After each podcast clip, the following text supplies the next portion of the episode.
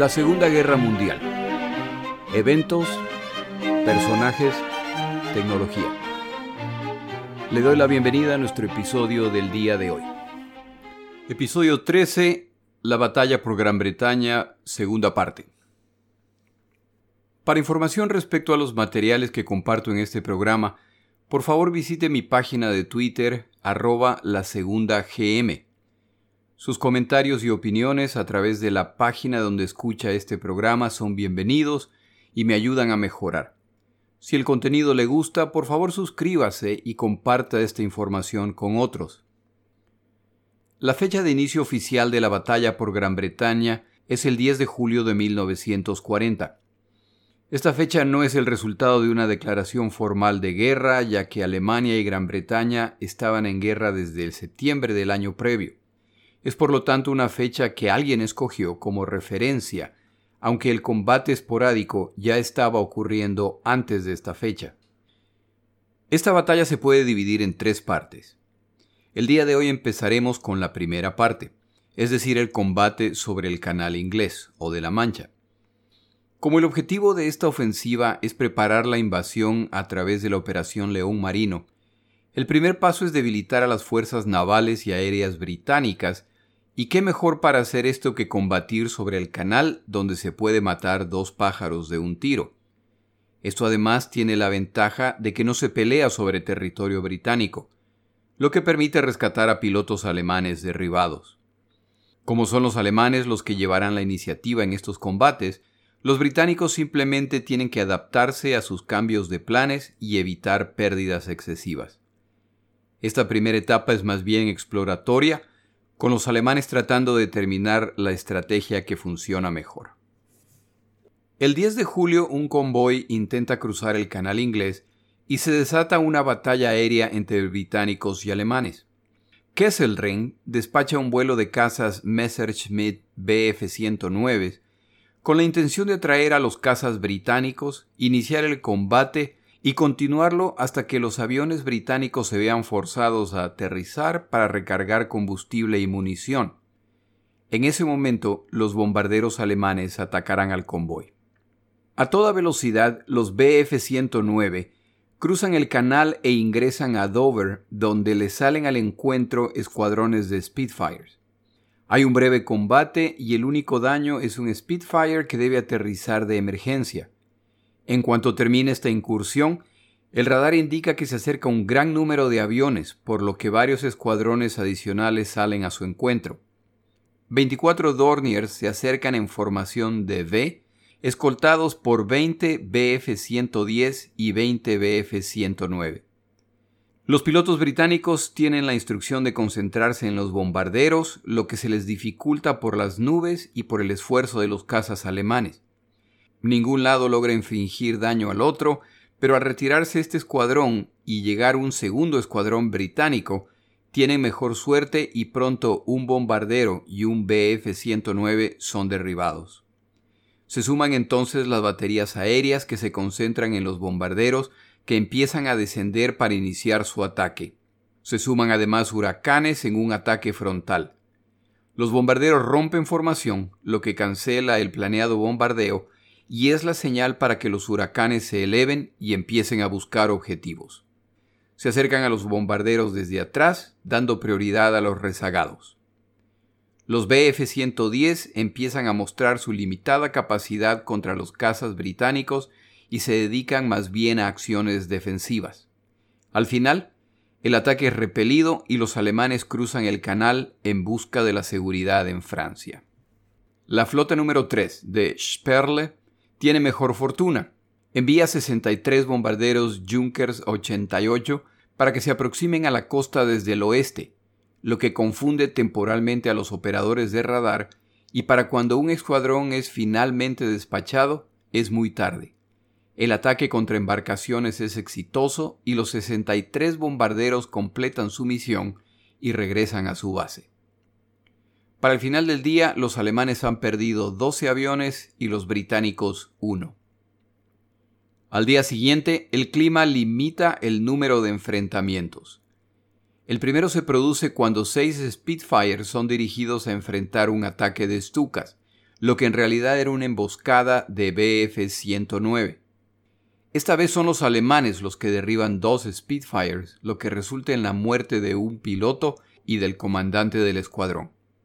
Al final del día, un ataque de Stukas apoyados por BF-110 que volaban en apoyo de los Stukas, pero demasiado alto, notan la presencia de los huracanes que se elevan a atacar a los Stukas demasiado tarde y cuando llegan, dos Stukas ya han sido derribados y dos BF-110 pronto se les suman. Los bombarderos se deshacen de sus bombas y regresan a Francia. El 12 de julio los aviadores alemanes mostraron su disciplina y precisión en defensa cruzada de bombarderos.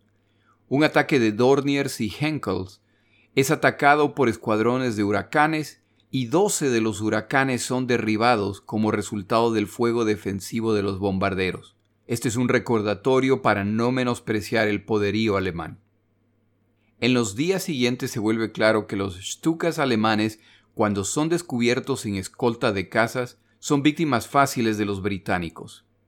Los británicos aprenden su propia lección al enviar casas Defiant en una misión de patrulla. Al ser descubiertos por los alemanes, son despedazados por BF-109. Si no hubiera sido por la llegada de un escuadrón de huracanes, la pérdida hubiera sido total. El Defiant es ya obsoleto y no volverá a enfrentarse contra los superiores aviones alemanes. Este fue un día lleno de resultados negativos para los británicos. El 20 de julio se produce otra batalla sobre el canal. Se detectan aviones que se dirigen hacia un convoy cuando se acerca la noche y se despachan dos docenas de Spitfires y huracanes a confrontarlos. Los Stukas, que tenían la tarea de bombardeo, vienen acompañados de BF-109 pero los británicos han alcanzado la altura ideal y se acercan a los atacantes con el sol a sus espaldas, lo que dificulta que los alemanes los vean. Dos cazas británicos son derribados en el proceso de derribar nueve aviones alemanes, incluyendo cuatro Bf-109.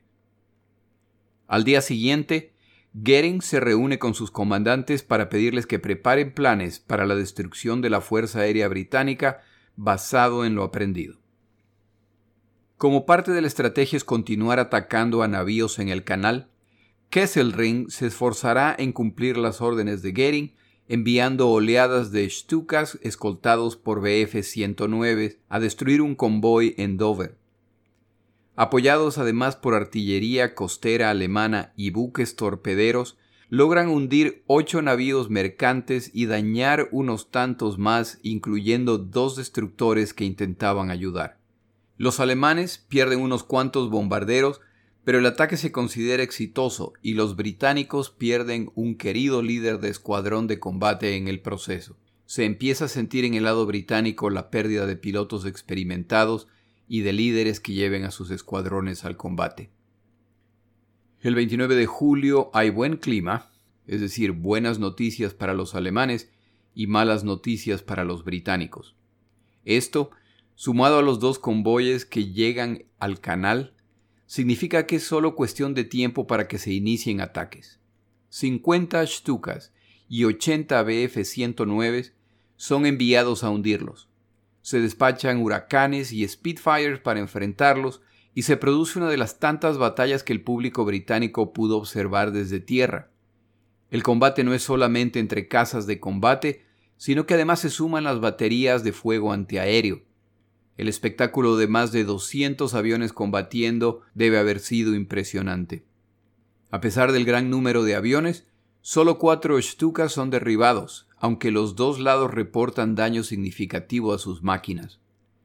Los combatientes involucrados no están al tanto de la siguiente oleada de Stukas que se aproximan a un convoy en el canal. Logran atacar con la pérdida de dos aviones, pero no logran causar daño a las embarcaciones. El balance final del mes de julio, de acuerdo a los autores Richard Hugh Dennis Richards, en su excelente libro La batalla de Gran Bretaña, fue de 69 aviones británicos derribados contra 155 aviones alemanes. Durante este periodo, los alemanes hunden 18 embarcaciones pequeñas, dos de mediana eslora y cuatro destructores. Desafortunadamente para los alemanes se ha vuelto aparente que los JU-87 Stukas están prácticamente indefensos cuando enfrentan cazas piloteados por pilotos experimentados. Su desventaja es tal que son retirados de esta etapa del combate para evitar mayores pérdidas. Misiones en los que huracanes o Spitfires encontraban formaciones de Stukas sin apoyo de cazas alemanes Bf-109 fueron llamadas fiestas Stuka por los devastadores efectos sobre el enemigo. Los Bf-110, aunque en menor escala, carecen también de la maniobrabilidad para batallar contra los huracanes y Spitfires y combaten en desventaja, por lo que en el futuro son los Messerschmitt Bf-109 los que llevarán la responsabilidad mayor durante el combate. Los combates en julio fueron violentos y se perdieron muchos aviones, pilotos, navíos y marineros civiles y militares. A medida que las radios nacionales británica y alemana continúan sus reportes diarios, se empiezan a formar dos imágenes distintas del estado de la batalla. Los británicos confían en los pilotos y aceptan sus reportes respecto a aviones enemigos derribados o averiados, y reportan los números correctos respecto a sus propias pérdidas. Los alemanes confían en el reporte de sus pilotos, pero no reportan apropiadamente el número verdadero de aviones alemanes derribados. Como la exageración alemana es mayor que la británica, los pilotos de todas nacionalidades aparentemente tienen una tendencia a exagerar sus éxitos, a la larga esto impacta la campaña. Cuando se inicia esta batalla, Goering está convencido de que derrotar a los aviadores británicos tomará un poco más de una semana. Basado en esta convicción, no cuestiona los optimistas números que recibe, pero cuando el conflicto ya se extiende por semanas y las acciones adicionales deben basarse en la fuerza estimada del enemigo, las estimaciones alemanas indican que los británicos están básicamente derrotados y que deben estar mandando a combatir sus últimas reservas. Para mediados de agosto, Goering, utilizando los números provistos por los pilotos, calcula que los británicos les queda, en el mejor de los casos, aproximadamente 300 casas de combate. Esto, sin embargo, contradice los reportes diarios de los pilotos alemanes, que al regresar de sus misiones reportan que encuentran aviones británicos donde quiera que van. Los británicos parecen tener Spitfires y huracanes en todos los sectores y en números suficientes para enfrentarlos. Los confundidos alemanes no se dan cuenta de que esta aparente muestra de fortaleza en todos los frentes es el resultado del uso del radar que permite, en la mayor parte de los casos, despachar cazas a interceptarlos a tiempo. Hay días en que los alemanes enfrentan los mismos aviones en distintos sectores pero no lo saben, por lo que son contados como aviones separados. Como en el episodio anterior no nos alcanzó el tiempo para explicar el uso del sistema de radar, lo explico a continuación.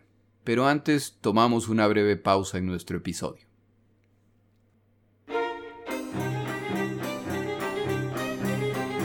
Palabras de Churchill. Si durante estos episodios le parece que paso mucho tiempo citando las palabras de Churchill, le pido que considere que el arma más importante de los británicos en esta etapa son las palabras y determinación de su líder. Las palabras desafiantes contra Hitler, los llamados a continuar la batalla con tenacidad basado en evidencia, no en promesas vacías, y su optimismo frente al futuro mantienen a su nación en la batalla. Durante el periodo que estamos relatando, Churchill afirmaba respecto a la eventualidad de la victoria. El derecho a guiar el curso de la historia mundial es el premio más noble de la victoria. Todavía estamos trabajando cuesta arriba. Aún no hemos llegado a la cima de la misma. No podemos examinar el paisaje ni siquiera imaginar cuál será su condición cuando llegue esa mañana tan ansiada. La tarea que tenemos ante nosotros de inmediato es a la vez práctica, simple y severa. Espero, de hecho ruego, que no seamos considerados indignos de nuestra victoria si después del trabajo y la tribulación se nos la concede. Por lo demás, tenemos que ganar la victoria. Esa es nuestra tarea.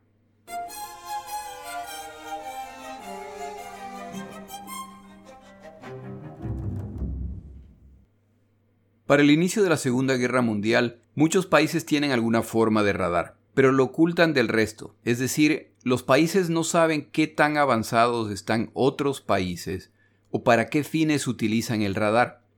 La ventaja que Gran Bretaña está disfrutando en esta batalla es el resultado no solamente de haber llevado el uso del radar a una escala hasta entonces desconocida, sino de la forma como procesaban la información recibida de forma que fuera relevante durante el combate.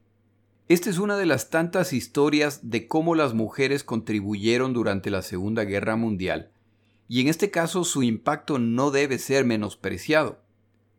Como los hombres están comprometidos en tareas de combate, alguien tuvo la brillante idea de crear la Fuerza Aérea Auxiliar Femenina, quienes tenían la tarea de recibir la información generada por las torres de radar y participar en su procesamiento. Ellas jugarán un papel fundamental en esta crítica batalla al ser los ojos y parte del cerebro que procesaban información para los pilotos de combate.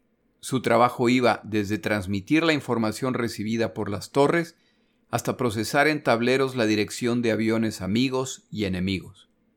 El sistema funcionaba de la siguiente forma. Cuando las 20 antenas de radar ubicadas en la costa detectaban la presencia de aviones, desde una pequeña caseta situada cerca de la antena se procesaba la información.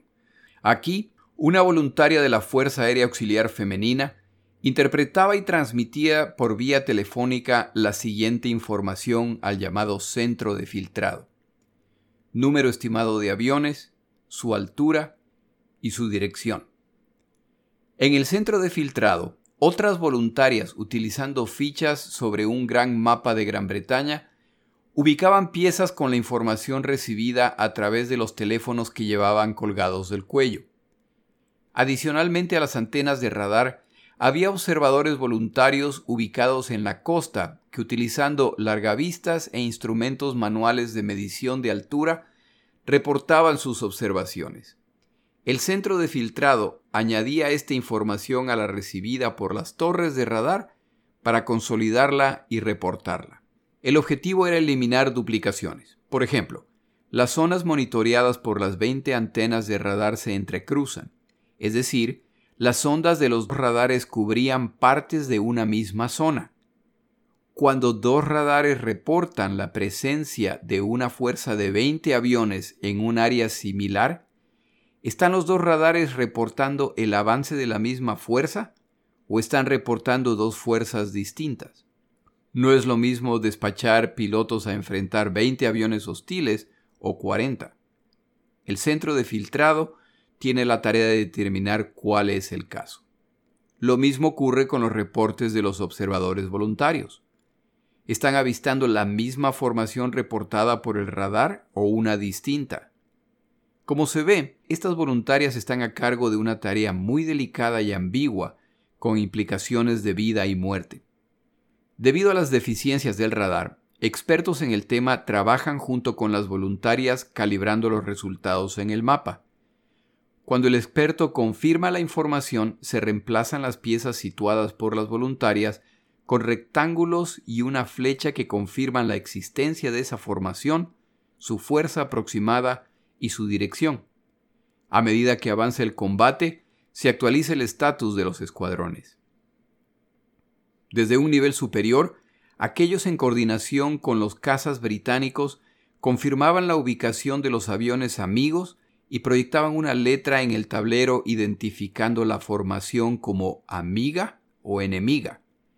Una vez que se determinaba que una formación era enemiga, se transmitía la información al centro de comando de casas, que despachaban el número apropiado o disponible de interceptores. Recuerde que la información más importante no es a qué altura o a qué velocidad se aproximan los aviones alemanes.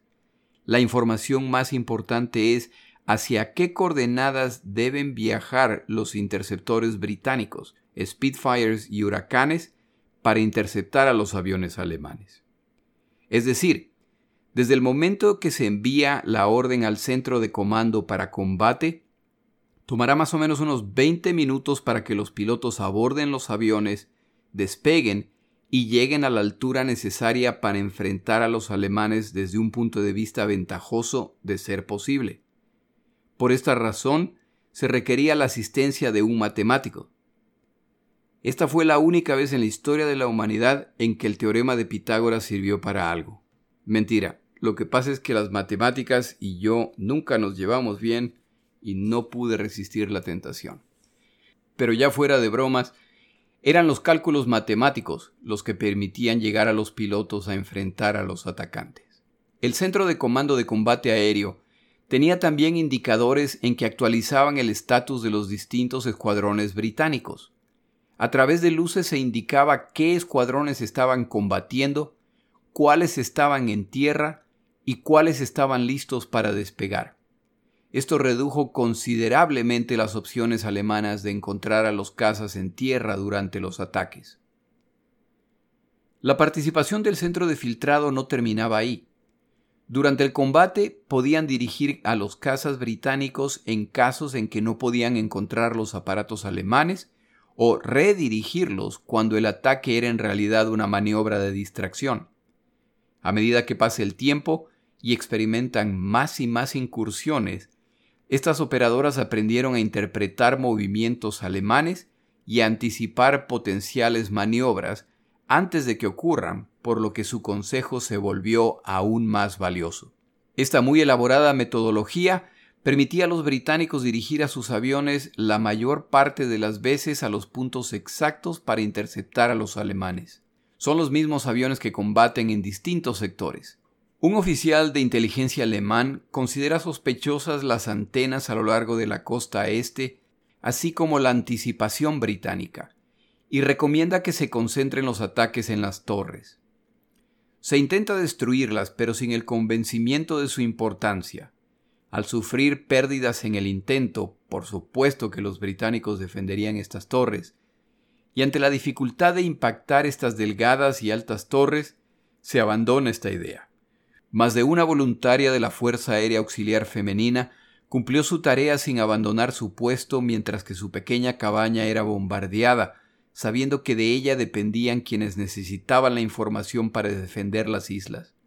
Su trabajo fue fundamental y su serenidad y capacidad para procesar información ambigua bajo presión fue fundamental durante el combate. Los eventos descritos en este episodio son preparativos para la invasión de las islas y para inicios de julio para muchos la invasión alemana es inminente y se hacen preparativos para recibirlos.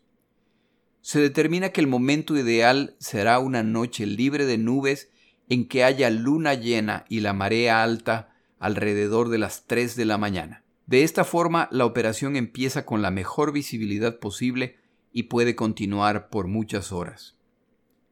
En preparación para la invasión de la isla, los británicos han tomado múltiples precauciones en caso de que tropas alemanas lleguen a tierra. Están produciendo equipo militar y munición a la mayor velocidad posible para rearmar a su ejército, que dejó la mayor parte de su material de guerra en Francia. Han creado la Guardia Local, grupos de ciudadanos voluntarios de todas edades a quienes se entregan armas obsoletas o que se entrenan sin armas. Esta fuerza suplementaría a las Fuerzas Armadas en caso de invasión, y Churchill no desperdiciará su potencial para fines de propaganda, a fin de motivar a los británicos e intimidar a los alemanes, aunque en realidad, en caso de invasión, estas fuerzas serían incapaces de enfrentarse a tropas irregulares. Se remueven las señales de tránsito con nombres de las calles o distancias, se inician campañas de recolección de metales, en particular aluminio, se crean impuestos adicionales, se despliegan grandes globos que flotaban sobre la ciudad para mantener a los bombarderos a una altura mayor a la requerida para bombardear con precisión y para evitar bombardeos verticales. La población es entrenada en actos de sabotaje. cómo utilizar gasolina y una granada para causar incendios en los caminos que potencialmente utilizarán los alemanes, cómo crear minas improvisadas utilizando sartenes y pólvora, etc. Churchill con su imaginación explora ideas adicionales. Una de las que se probó fue en la instalación de largas tuberías para bombear combustible a las playas donde se esperaba desembarcarán los invasores para quemarlos vivos. Al probar la idea, se determina que tenía una significativa desventaja, ya que si el viento soplaba en dirección de los invasores, no era posible ver a las embarcaciones adicionales que se acercaban. Peor aún, si el viento soplaba en la dirección de los defensores, entonces quedaban completamente cegados frente al enemigo. Este fue el final de esa idea. En un discurso el 14 de julio de 1940, Churchill anima a los británicos a continuar. Les recuerda las acciones navales recientes, incluyendo la Operación Catapulta, en que navíos franceses fueron lamentablemente destruidos, y que ese es el día de la fiesta nacional francesa. Reafirma su esperanza de que un día los franceses volverán a festejar a su nación en libertad y el compromiso británico de ayudarlos a alcanzar este fin a ellos y al resto de Europa. Declara además lo siguiente. Y ahora nos ha tocado estar solos en la brecha y enfrentar lo peor que el poder y la agresividad del tirano pueden ofrecer. Nos presentamos humildemente ante Dios, conscientes de que cumplimos un propósito. Estamos listos para defender nuestra tierra natal contra la invasión por la cual está amenazada.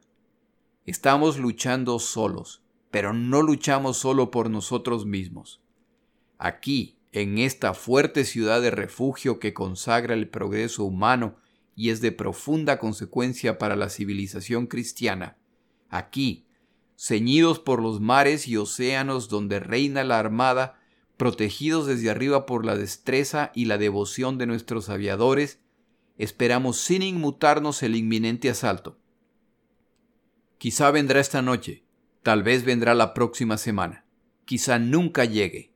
Debemos mostrarnos igualmente capaces de enfrentar un choque violento y repentino, o lo que quizás sea la prueba más difícil, una vigilia prolongada. Pero sea la prueba dura o larga o ambas, no buscaremos ningún arreglo o pacto. Si es necesario, mostraremos misericordia pero nunca la pediremos. Provoca a Hitler recordándole sus múltiples éxitos en Europa, pero su falla en Dunkerque, lo que les permitió repatriar sus tropas que ahora esperan a los alemanes. Afirma tener un millón y medio de combatientes, más un millón de voluntarios para la defensa local, probablemente una exageración. Advierte que una ciudad como Londres, cuando se lucha en combate urbano, puede absorber a su ejército completo, es decir, no vacilará en transformar a Londres en una fortaleza, tal como lo recomendó con París. Celebra que en la semana previa las pérdidas de la aviación alemana son de 5 a 1 sobre el canal, pero aclara que esto es solo la preparación para la batalla aérea sobre las islas. Menciona además que tienen más buques mercantes y de combate que al inicio de la guerra. Concluye con lo siguiente. Pero todo depende ahora de la fuerza vital de la raza británica en cada parte del mundo y de todos nuestros pueblos asociados y de todos los países que simpatizan con nuestra causa, haciendo todo lo posible día y noche, dándolo todo, resistiéndolo todo, perseverando hasta el final. Esta no es una guerra de caciques o de príncipes, de dinastías o ambiciones nacionales. Es una guerra de pueblos y de causas. Hay un gran número, no solo en esta isla, sino en cada tierra, que prestarán un servicio fiel en esta guerra, pero cuyos nombres nunca se conocerán, cuyas acciones nunca se reportarán. Esta es una guerra de los guerreros desconocidos, pero que todos luchen sin fallar en la fe o en el deber, y la oscura maldición de Hitler será levantada de nuestra era. Aquí me permito un comentario personal. a mí me da la impresión de que como los servicios secretos británicos ya han descifrado parte del código enigma alemán, y Churchill obviamente tiene acceso a esa información, en sus discursos él incluía información obtenida respecto a los planes alemanes de forma muy vaga para dar la impresión de que estaban anticipando los planes alemanes, pero muy cuidadosamente para no revelar que los están escuchando. Esto seguramente molestaba a los alemanes al sentir que su estrategia había sido intuida. Como dije, es solo mi teoría, basado en que a veces los discursos de Churchill parecen casi clarividentes. Hitler, por su parte, hasta la derrota de Francia había asumido que la invasión británica no sería necesaria y que la aparatosa derrota francesa sería suficiente para que Gran Bretaña capitule. Para finales de junio, el alto mando militar alemán había concluido que la victoria final alemana ahora ya es una cuestión de tiempo. Operaciones ofensivas de larga escala enemigas, se refieren a Gran Bretaña, ya son imposibles. Esta evaluación es correcta, pero asume que los británicos llegarán a la misma conclusión y que por lo tanto capitularán. Pero esto no ocurre y dejan en claro que están esperando a los alemanes. Por esta razón se decide implementar el Plan León Marino, el cual es una improvisación, ya que no se había considerado esta posibilidad seriamente hasta el momento. Planear este tipo de campaña toma meses, no semanas, y más aún cuando se requerirá equipo especializado. Con las garantías provistas por Goering, Hitler confía en que la batalla aérea contra Gran Bretaña se puede concluir en poco más de una semana. La operación alemana infringe significativos daños navales a los británicos al ser una combinación de ataques aéreos, a los que se suman ataques desde submarinos, destrucción por minas plantadas desde bombarderos e incluso ataques de artillería desde la costa francesa. Los ataques sobre Dover fueron tan eficientes que la Armada británica retira sus destructores de este puerto. Con navíos ocurre lo opuesto que con los aviones. Las tripulaciones pueden ser entrenadas en meses, pero su construcción toma años. La posición de Churchill respecto a estos eventos refleja su forma de ver la guerra. Respecto a los ataques y hundimiento de buques mercantes, en privado declara que mientras más carnada esté disponible para los alemanes, mayores son las posibilidades de atraerlos al combate. Las embarcaciones civiles son reemplazables y los logros militares son más importantes. En todo caso, siente pena por las tribulaciones por los que pasa la carnada. Seguramente a la larga lamentó estas palabras, a medida que más y más buques mercantes se perdían y Gran Bretaña llegaba a una situación casi desesperada. Basados en los resultados de esta primera etapa, los alemanes concluyen que el curso de acción correcto es cambiar prioridades y atacar la raíz del problema para luego concentrarse en la invasión. Por esta razón adaptan su táctica y empiezan a atacar los aeródromos y la estructura de soporte de la Fuerza Aérea Británica. Sus ataques se concentrarán en agotar a los británicos a fin de encontrarlos en tierra para ser destruidos. Los británicos tienen la ventaja del radar, pero pueden detener los ataques de una fuerza tres o cuatro veces mayor a ellos. En el siguiente episodio, la batalla por Gran Bretaña, tercera parte. Mi nombre es Jorge Rodríguez. Gracias por acompañarme. Para información adicional respecto a este episodio, las notas de este podcast, que incluyen la narración de este episodio, así como acceso a resúmenes, videos, documentales y materiales adicionales gratuitos disponibles en el Internet, por favor vaya a Amazon y busque el libro La Segunda Guerra Mundial, Eventos, Personajes, Tecnología al comprar estas notas me ayuda y me apoya financieramente. Puede encontrar información adicional en mi página web, lasegundagm.com. Muchas gracias.